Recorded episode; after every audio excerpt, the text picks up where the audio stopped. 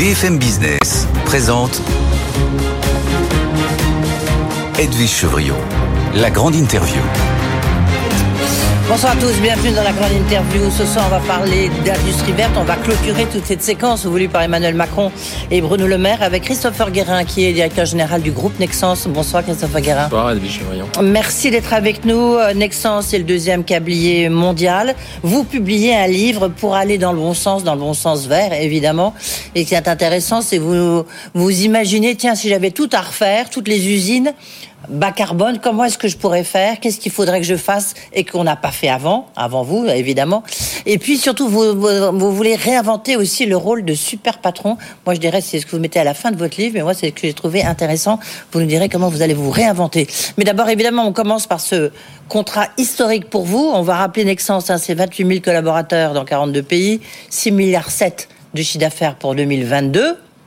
Mais là, vous avez signé un contrat de 1 milliard 7 avec euh, l'électricien euh, euh Tennant néerlandais. C'est en fait c'est pour rallier des, des, des éoliennes en mer du Nord au continent, en Allemagne. C'est un contrat, vous l'avez négocié pendant combien de temps? 1,7 milliard pour vous, c'est gigantesque. Hein enfin, pour tout le monde, vous me direz, c'est gigantesque. Oui, c'est enfin, historique, puisque notre carnet de commande, quand j'ai commencé mon mandat en 2018, était d'un milliard cinq. Donc, euh, en une commande, on a, on a, fait l'équivalent de ce qu'on avait eu en trois ans. Donc, euh, ça porte notre carnet de commande à plus de 5 milliards. Et puis, il y en a d'autres qui arrivent. Et 1,7 milliard, oui, c'est historique. C'est la connexion des fermes éoliennes. Euh, ils ont, c'est un projet qui va alimenter à la fois la Hollande et l'Allemagne avec des fermes éoliennes qui vont générer en mer l'équivalent de 2 gigawatts, qui est l'équivalent de deux réacteurs nucléaires. Donc c'est assez impressionnant. Oui, avant, parce que vous signez tout le temps des contrats, évidemment, c'est votre objectif, mais euh, c'était des contrats toujours beaucoup plus petits, en fait, enfin, de 400, 300, 500 millions. 1,7 milliard. Euh, les autres contrats que vous avez devant vous, ils seront aussi euh, historiques? Non, l'opérateur euh, Tenet a fait un coup formidable parce que en fait, ils ont fait un accord cadre de 6 milliards. Donc, ils ont distribué 6 milliards pour verrouiller quelque part les capacités cap qui commencent à être bien bien remplies. Donc, ils ont verrouillé 6 milliards de cap pendant jusqu'en 2030. Donc, c'est un coup formidable. Aujourd'hui, nos capacités sont pleines jusqu'en 2027. Est-ce que c'est justement lorsqu'on voit ce marché avec le développement euh, des énergies renouvelables, on voit que ce qui est très important, c'est l'électrification. c'est comment on relie ces éoliennes euh, au, continent. Et vous, c'est ce que, bah, c'est votre métier. Mais c'était pas que ça votre métier, parce que vous étiez, euh, vous faisiez des câbles sur, sur tout là, vous êtes en train de vous recentrer complètement sur euh, tout ce qui concerne l'électrification? Oui, en fait, et pourquoi? Parce qu'on euh, revient un peu, on est au démarrage des 30 glorieuses dans l'infrastructure électrique. Ce qui va se passer entre 2020, qui a déjà commencé, et 2040, c'est exactement ce qui s'est passé entre 1950 et 1970. Donc on est en train de, basculer euh, les énergies fossiles qui représentent 70% de la génération d'électricité aujourd'hui dans le monde aux énergies renouvelables. Donc c'est des marchés gigantesques qui sont en train de s'ouvrir. On est en train de rebâtir, de renouveler tous les réseaux électriques qui sont vieux de 50 ans en Europe et 48 ans aux États-Unis. Et on est en train d'électrifier notre quotidien avec les véhicules électriques notamment. Donc en fait, oui, on rentre dans une dans une période très euh, faste de, de, de l'électrification pendant les 20 prochaines années, d'où le recentrage. J'aime bien cette expression, les 30 glorieuses tout de suite de l'électrification. C'est ça, ça montre bien effectivement l'enjeu qui est devant vous. Comment est-ce que vous allez y répondre, vous, euh, Nexence bah, on investit beaucoup. On est euh, à plus de 350 millions d'investissements par an. Dans quoi enfin, Je veux dire, comment? Expliquez-nous. Oh, bah, L'extension d'usines en Norvège. Euh, on a doublé la capacité justement pour l'électrification de ces fermes éoliennes en mer. Mais également, on est en train, l'Europe est en train de bâtir ce qu'on appelle l'Internet de l'énergie. Vous savez, tous ces câbles interconnectés télécom qu'on a bâtis pendant, qu'on a installés pendant des années. On est en train de faire la même chose du côté énergétique pour pouvoir aller capter l'énergie euh, solaire de l'Afrique et du Moyen-Orient et d'aller la ramener en Europe. C'est un peu en concurrence des pipelines de gaz russes. Et puis également, on a investi euh, pour tout ce qui est réseau euh, bâtiment, des câbles résistants au feu, parce que vous savez, il y a un incendie toutes les deux minutes dans les bâtiments. On a fait un investissement majeur en France là récemment de 40 millions d'euros. Tiens, justement, c'est vous qui me faites penser. On a dû vous poser la question 25 fois. Qu'est-ce que vous pensez vous de ce câble Nord Stream qui a été qui a été coupé, sectionné, euh, qui a euh, ce gazoduc? Euh, vous pensez qu'est-ce qui s'est, enfin, qui l'a qui qui l'a sectionné Comment ça, sectionne? Est-ce que ça se sectionne facilement d'abord? Alors assez alors sur les sur les gazoducs, je peux pas répondre. J'en suis pas. J'ai aucune spécialité dans ce domaine. Par contre, sur les câbles électriques, Euh, on intervient régulièrement en réparation parce que souvent les ancres des bateaux, de gros bateaux de pêche, s'amorce au câble, tire le câble et déchire le câble. Donc on intervient pour faire une jonction. Donc oui, on peut sectionner un câble assez facilement. La problématique, il va y avoir une problématique sécuritaire pour l'Europe dans les prochaines années. Pourquoi? Parce qu'il faut plus regarder uniquement l'Europe à travers ses frontières physiques, mais par rapport à ses interconnexions sous-marines qui nous apportent la donnée, qui nous apportent de l'énergie. Est-ce que vous ce que vous avez fait là en mer du Nord, est-ce que vous, vous, le faites en France Parce que là, il y a des, il y a des parcs éoliens, il y a enfin quelques parcs éoliens euh, offshore. Sûr. Est-ce que vous êtes dessus Bien sûr, on est dessus. On a gagné également le contrat Celtic qui va relier sur 700 km en sous-marin euh, euh, la France avec l'Irlande, un grand projet avec avec RTE et l'opérateur irlandais. Hein, c'est un contrat de 800 millions d'euros qu'on a gagné récemment. Donc oui, on est on est on investit beaucoup en France également. Ça veut dire que, juste pour préciser, là pour l'instant, vous faites 6 milliards 7 de chiffre d'affaires. Vous êtes en train complètement d'abandonner une partie de votre activité. Donc vous allez perdre du chiffre d'affaires C'est ça que vous avez, en fait, ça que vous avez un peu annoncé du reste. Oui, on, on travaille. C'est un recentrage. On va, on va, on va céder des activités qui se portent très très bien, mais qui sont pas sur des activités cœur électrification comme sur le télécom, l'automobile. On prépare, on leur cherche des bons partenaires parce qu'elles gagnent beaucoup d'argent à l'heure actuelle. On va réinvestir euh, toute notre capacité qu'on a actuellement en trésorerie et notre capacité d'investissement qui viendra des décessions sur l'électrification, justement pour porter, euh, pour porter les Trente Glorieuses.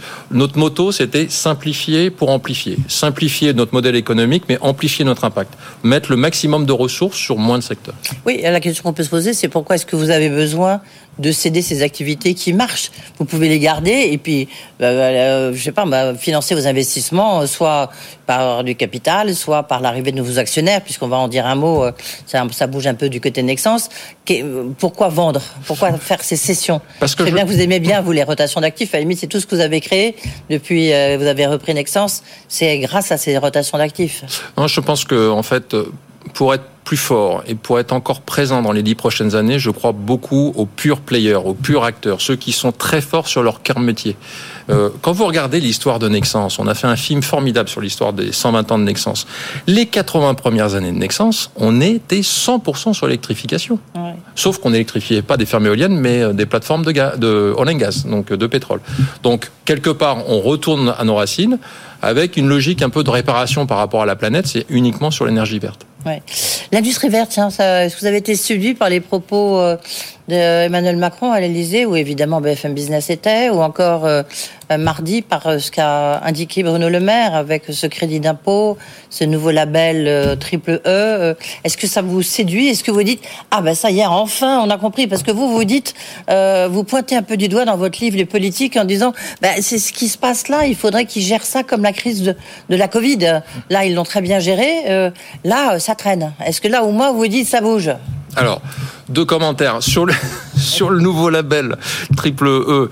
Bon, excusez-moi, mais il y a 1500 labels en Europe. Vous savez, en de plus, c'est ça bah, c'est un peu comme la collection de magnets sur un frigo, quoi. Et, puis, puis quand, on, quand je dis, tiens, bah, j'ai le. On va dire ça à Bruno Le Maire. Non, peut-être qu'il nous, désolé, mais nous écoute, oui. Il y en a 1500, mais et, puis quand je parle de, des labels qui nous qui nous couvrent, on n'a jamais le bon. Donc, euh, alors bon, ça c'est plus euh, par ironie, mais ce qui est important, c'est que depuis 4 ans, euh, ou depuis 2017 en France, on entend parler de la Startup Nation. Et là, ça y est, on parle de l'Industrie Nation. Donc, je suis ravi qu'on mette l'industrie euh, euh, sur le devant de la scène. Pourquoi? Parce que l'industrie, c'est des investissements sur minimum 10 ans, c'est de l'emploi dans des régions qui sont parfois très fortement impacté par le chômage. Et, et puis, c'est, et puis surtout, c'est pour porter la mobilité vers de demain, les transitions énergétiques. C'est pour rendre la France encore plus habitable et plus durable pour les prochaines années. Donc ça, ça c'est, positif. Ça c'est positif, mais ça, ça c'est ce vos voeux, c'est votre plaidoyer.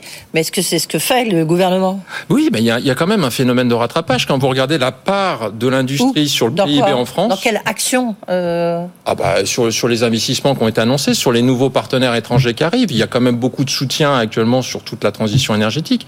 La part de l'industrie sur le PIB français, on a quand même le, la, part la plus ah faible, on est à 16%, l'Allemagne est à 27%. Non, je sais pas vous trouvez vos 16, on est plutôt entre 10, ça dépend ce qu'on compte, mais enfin c'est entre 10 et, on est, 14, quoi, grosso modo. On est très faible, on est un, très, très faible. Le, le, ratio, exactement, le ratio le plus faible d'Europe. Donc euh, bon, il y a une sorte de remontada qui est en train de se faire. Euh, on peut que la saluer. Par contre, ce qu'il faut, c'est qu'elle s'ancre dans la durée et qu'elle soit associée par rapport à ce qu'on voit. Nous, on est très présents aux États-Unis. Est-ce que le plan Biden, le plan de l'Irak, est quand même une planification stratégique sur 20 ans, donc une, une politique euh, économique très engagée. Je crois que c'est sur 10 ans.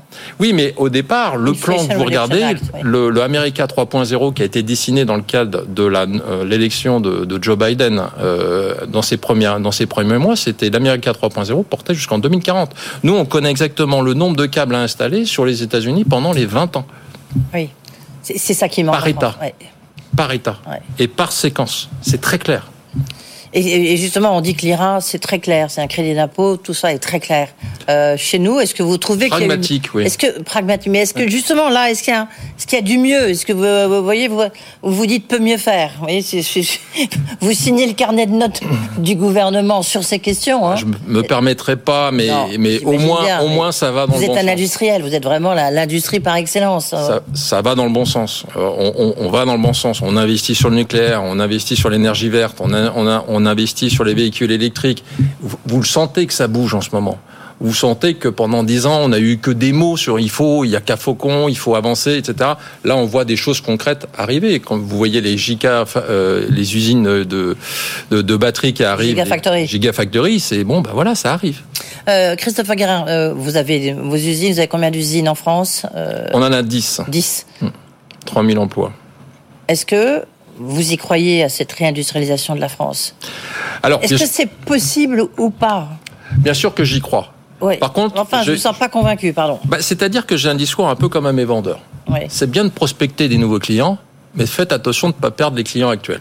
C'est-à-dire c'est bien de faire venir des fonds étrangers, mais faites attention de ne pas perdre ceux qui sont établis depuis 50 ans. Eh oui, cette petite musique qui monte, hein, des gens comme vous qui disent c'est bien de s'occuper des étrangers, mais il faut aussi s'occuper de nous. On a besoin des deux. Oui. Et vous, vous trouvez que vous avez manqué de soutien?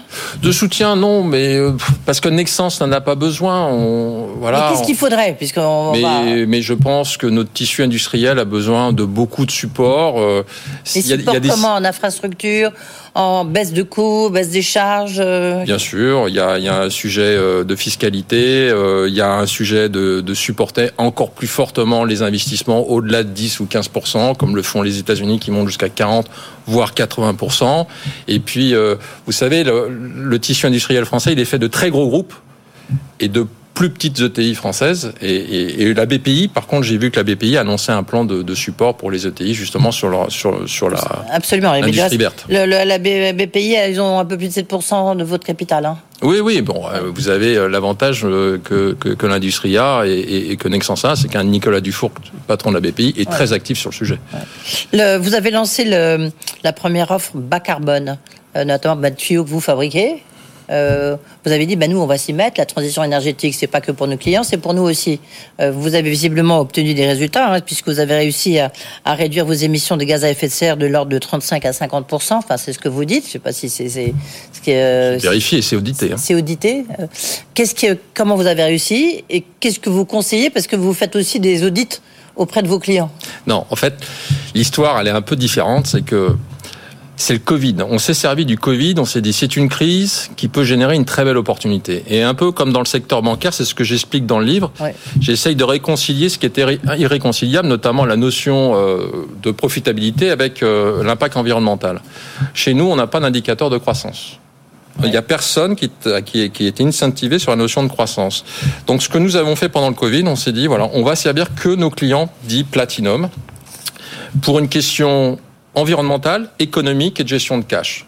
Parce que le, le plus dur pour une entreprise aujourd'hui, c'est de gérer la complexité. Et plus vous avez de clients, plus vous avez de produits à, à, à, manufacturer, plus vous avez des points de livraison, plus vous perdez d'argent. C'est ce que nous avons expliqué. Et qu'est-ce qu'on a fait? On a viré 13 000 clients sur 17 000. On s'est concentré. Viré 13 000 oui, voilà. Clients. On s'est concentré uniquement sur 4 000 clients. Les 4 000 clients qui sont bons pour notre économie, pour nos, nos résultats financiers et qui sont bons également sur la partie environnementale. Du coup, il y a eu très, une très faible croissance. Pourquoi? Parce qu'on a enlevé 15% de chiffre d'affaires de 13 000 clients qu'on a supprimés qu'on a remplacé à hauteur équivalente par les, en amplifiant notre densité de commande avec les bons clients. Et l'avantage que ça nous a donné, c'est une très forte amélioration des profits et une baisse de notre empreinte carbone de 28%. Ouais. Donc, mais alors la transition énergétique, vous êtes en plein dedans, donc c'est pour ça que c'est très intéressant de vous recevoir. Cela dit, on voit que en bourse, euh, c'est pas terrible pour votre titre, hein, parce qu'il a, vous avez dégringolé, parce que euh, bah, les investisseurs se disent, bah, où sont les marges, baisse du chiffre d'affaires, euh, enfin bref. Euh, oui, alors déjà. Ça, a secoué en bourse. Ça a secoué parce que nos, notre actionnaire principal a décidé euh, de vendre 4 millions de titres avec un discount de 10%. Donc ça a joué sur le cours. Ouais. Euh, et du Sans coup, vous ça prévenir bah, c'est des processus hyper compliqués, donc on a été euh, sur le fait accompli. Ouais. Mais bon, ça fait 10 ans qu'ils ont rien vendu, donc euh, ce sont des investisseurs comme les autres. hein. Parce que je préfère des investisseurs qui restent chez vous pendant 10 ans qu'un investisseur qui fait Ouais. un va-et-vient tous les 10 jours. Donc, euh, euh, donc ça, ça, ça a un peu tanké le, tan- tanké Non, le mais est-ce que c'est pas quand même parce que vous, vous dites aussi dans votre livre, hein, la transition énergétique, ça, ça a aussi un coût pour l'entreprise. Vous voyez, c'est ça, c'est ça se fait pas comme ça. Ouais, c'est pas juste. Par contre, notre profitabilité continue de s'améliorer. On n'a jamais généré autant de cash flow que depuis depuis quatre ans. Le- la problématique, c'est qu'on a une très grande volati- volati- volati- bour- volatilité, Volatilité. pardon, boursière qui pense un trimestre à l'avance. Et là, on est en train de faire des investissements pour les dix prochaines années. Alors, c'est sûr que c'est Ouais. pas très synchrone. ouais, c'est là où être coté, c'est pas forcément terrible quand on veut faire cette transition. C'est plus compliqué, oui. Ouais. C'est plus compliqué quand vous avez des analystes qui vous euh, questionnent parce que leur modèle nécessite de la croissance volumique et vous dites je ne fais plus de la croissance volumique, je travaille la valeur. Regardez mes ratios de rentabilité, ils s'améliorent. Ils comprennent pas. Bah, les modèles n'ont pas changé depuis 30 ans. Ouais. Donc c'est plus compliqué. Heureusement qu'il y a des investisseurs qui nous comprennent, sinon on serait à la- complètement à la Bah, casse. c'est- pour ça que le gouvernement sort de la bourse EDF. Il y a peut-être d'autres raisons, hein, vous me direz. Euh, alors, euh, vous dites justement qu'il faut passer du, du green washing, parce qu'il y a quand même beaucoup de com hein, là-dedans, du green washing au green acting. hein, Mhm. ça, ça, j'aimais bien l'expression. Mais là, vous dites il y a des signes noirs qui nous foncent dessus. Les signes noirs, c'est quoi? En fait, bah, vous savez, c'est des expressions de Ah Nicolas Non, mais on connaît, on connaît bien. Mais bien, mais, euh, les- les- lesquels pour vous? Bah, tout simplement, euh, en fait, au départ, j'ai fait, j'ai fait, c'était un, un, un livre en interne. C'était Ouais. pour mes managers, euh, pour qu'ils comprennent que on, on Il faut les doit manager autrement. Autrement. Pourquoi? Parce que maintenant, on est dans un monde en permacrise. Avant, les crises se succédaient, maintenant, elles s'empilent. Hmm. Crise sanitaire, crise géopolitique. Ouais, nous, vous vous souvenez, vous m'avez bien reçu, on a 3000 employés en Ukraine. Ouais. faut gérer une entreprise euh, dans, dans une zone de guerre, c'est compliqué. Donc c'est comme vous dites, euh, économique et c'est sociale. un monde en, per- en permacrise. En crise, alors c'est un oxymore, mais c'est sûr, c'est, on est en crise permanente. Mm.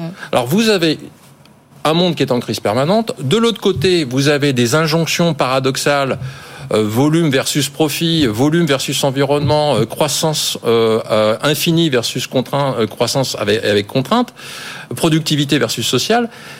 Plus, je vous rappelle, toutes les, tous ces labels qui sortent de partout. Le ESG, c'est euh, Ouais. c'est 2000 indicateurs. Je, et je vais vous, je vais vous 1500 citer, hein, vous dites les fausses bonnes idées réglementaires sous couvert de bonnes intentions, les pouvoirs publics français comme européens légifèrent à tour de bras sur cette question. Mais bien sûr, parce que nos, nos problèmes à résoudre sont bien plus gros que ce qu'on pense et on va pas le résoudre à coup d'indicateurs et à coup de labels. Donc, euh, on doit repenser le problème. Les crises sont avant tout des problèmes qu'il faut résoudre. Oui, c'est en, plus, ce qui est intéressant, alors, c'est le problème justement, c'est là où l'IRA euh, américain est, est très fort parce que c'est à la limite vous faites telle chose, hop, tout y passe. Vous, vous expliquez bien que vous, vous, en fonction de ce que vous produisez euh, et comment, ça rentre dans certaines cases, mais pas dans d'autres. Et inversement. Donc, euh, certaines activités rentrent dans la taxonomie, d'autres n'y rentrent pas. Bref, c'est un casse-tête pour vous. Bon, je, bon, je- en fait, vous, vous prenez une ferme éolienne. Voilà. Nous, on supporte l'activité euh, éolienne en mer. Celui qui assemble les composants pour faire les turbines, Ouais. il ne fait que de l'assemblage. Il est euh, associé à la taxonomie. Il est considéré comme vert. Par contre, tous les composants qui sont- associés pour fabriquer cette, cette ferme éolienne ne sont pas considérés comme verts. Donc oui, euh, ça marche pas. Oui, ça ne peut pas marcher. Le- S'il fallait refaire vos usines, comme vous le, vous le décrivez dans votre livre, si vous aviez trois, je sais pas, euh, aux industriels qui vous écoutent, si vous aviez trois, trois recettes, euh, trois conseils à donner, ça serait quoi, Christophe Aguerin Alors d'abord, circuit court. Circuit court. Aujourd'hui, on force nos usines à ne livrer des clients uniquement dans un rayon de 800 km. Déjà, ça a un avantage économique, parce que livrer loin, ça coûte cher. Et puis, ça a, un avantage euh, euh, environnemental certain. Deuxièmement, euh, attention à la complexité. Il y a 30 ans, on avait des forts marge qui pouvait couvrir la complexité. Et là, ce qu'on voit aujourd'hui, c'est que moins de clients, moins de produits à manufacturer, c'est plus de profit. Donc c'est complètement à l'opposé de ce qu'on a entendu comme discours économique depuis 20 ans. Allez chercher du volume pour couvrir vos, frais fixes. On est complètement en, train de faire l'inverse. Est-ce que vous êtes suivi dans cette dans cette euh, sobriété, on va dire sobriété ou comment euh, rebâtir encore une fois, je vous cite votre outil de production euh, à tout point de vue, marketing, commercial, tout quoi. Oui, bah j'ai participé avec la BPI à, une petite formation rapide des ETI françaises en disant bah, si la récession arrive et que vous allez courir après le volume, vous allez juste courir à votre perte. Repensez justement votre outil euh, productif avec moins de clients et moins de, et moins de produits. Et c'est une force, de, une forme de croissance écologique. Où on essaye, j'aime bien le terme, j'aime bien le terme de Jean-Marc Daniel qui dit il faut vaincre ce capitaliste carbonifère. Voilà, c'est un, peu ce qu'on cherche à faire. Et il faut des nouveaux indicateurs de performance, de convergence? Oh, les indicateurs, on en a beaucoup, mais euh, non, on en a besoin de moins, mais plus impactants. Donc, par exemple, un client chez nous, on calcule son retour sur capital employé, l'indicateur économique, mais on regarde, on regarde également ce que ça nous coûte en carbone, donc le retour sur carbone employé du client. Et on essaye de trouver les clients qui matchent les deux. Vous me donnez plein de questions pour mon invité lundi, c'est Stéphane Boujna, le patron de Ronex. non, mais je lui citerai euh, bah, votre cas, votre exemple, en disant, ben voilà, il, s'y met, il s'y colle, il le fait, mais du coup, évidemment, euh, ben, ben, il se ressent, et on voit les conséquences quand même un petit peu en bourse. Donc, euh, bah, bon, bon, si c'est une bonne question. Hein. Réinventer le grand patron, comment vous vous réinventez, Christopher Guérin bah, déjà. Vous avez suivi des, je sais pas, un cursus différent? Non. Je fais des retraites. Un training Vous avez fait des retraites? Bah, si, c'est pas un cursus, je fais des retraites. J'ai fait des retraites avec Mathieu Ricard, qui nous a dit, euh, on était dix dirigeants, il nous a dit, écoutez, on n'a plus le temps d'être pessimiste. Ouais, on a plus, ouais, exactement. On n'a plus le temps d'être pessimiste. Passer à l'action. Donc, qu'est-ce que vous allez faire concrètement pour la société? Petit S et grand S. On a fait une très belle, euh, on a fait une très belle retraite avec Cyril Dion. Alors Cyril, il nous a dit vous êtes des greenwashers en puissance, donc il, dit, il nous a dit envoyez-nous. c'est celui, bah, je l'avais reçu hein, du reste. Il, il, emmène, voilà, il emmène des dirigeants ou pas forcément, enfin un peu partout. Euh. on est parti dans un monastère au-dessus de Chambéry, on n'a pas été très très loin, ah, sauf qu'il nous a dit vous allez nous envoyer un de vos enfants euh, deux jours en avance parce que ce sont vos enfants qui vont vous challenger. Des enfants, votre enfant entre 12 et 18 ans. Donc moi j'ai emmené ma fille, qui m'en veut encore beaucoup parce qu'on était dans un monastère assez glauque avec un crucifix au-dessus du lit. Mais c'est elle qui m'a challengé, dit qu'est-ce que tu vas me laisser comme planète d'ici 10 ans en tant que dirigeant d'entreprise? Donc il faut aller chercher des marqueurs surtout. Et un mot là, on n'a plus le temps, mais l'absentéisme, vous dites, c'est quand même un bon critère de, de la mobilisation de ses salariés. Donc il faut, il faut bah, vraiment regarder ce, ce critère-là. L'absentéisme court, du, ouais. court durée est un indicateur de grève en fait. Merci beaucoup Christopher Guérin. Je rappelle le titre de votre livre. Il y a quand même pas mal de, recettes. Il y a des schémas, je trouve un peu compliqués, vous voyez. Mais en revanche, je trouve que on, voit bien. Euh, en quoi ça change en fait le management Pour aller dans le bon sens, euh, un nouveau modèle de management dans un monde en permacrise et c'est donc aux éditions du Cherche Midi. Merci beaucoup d'être venu nous voir Christopher Guérin.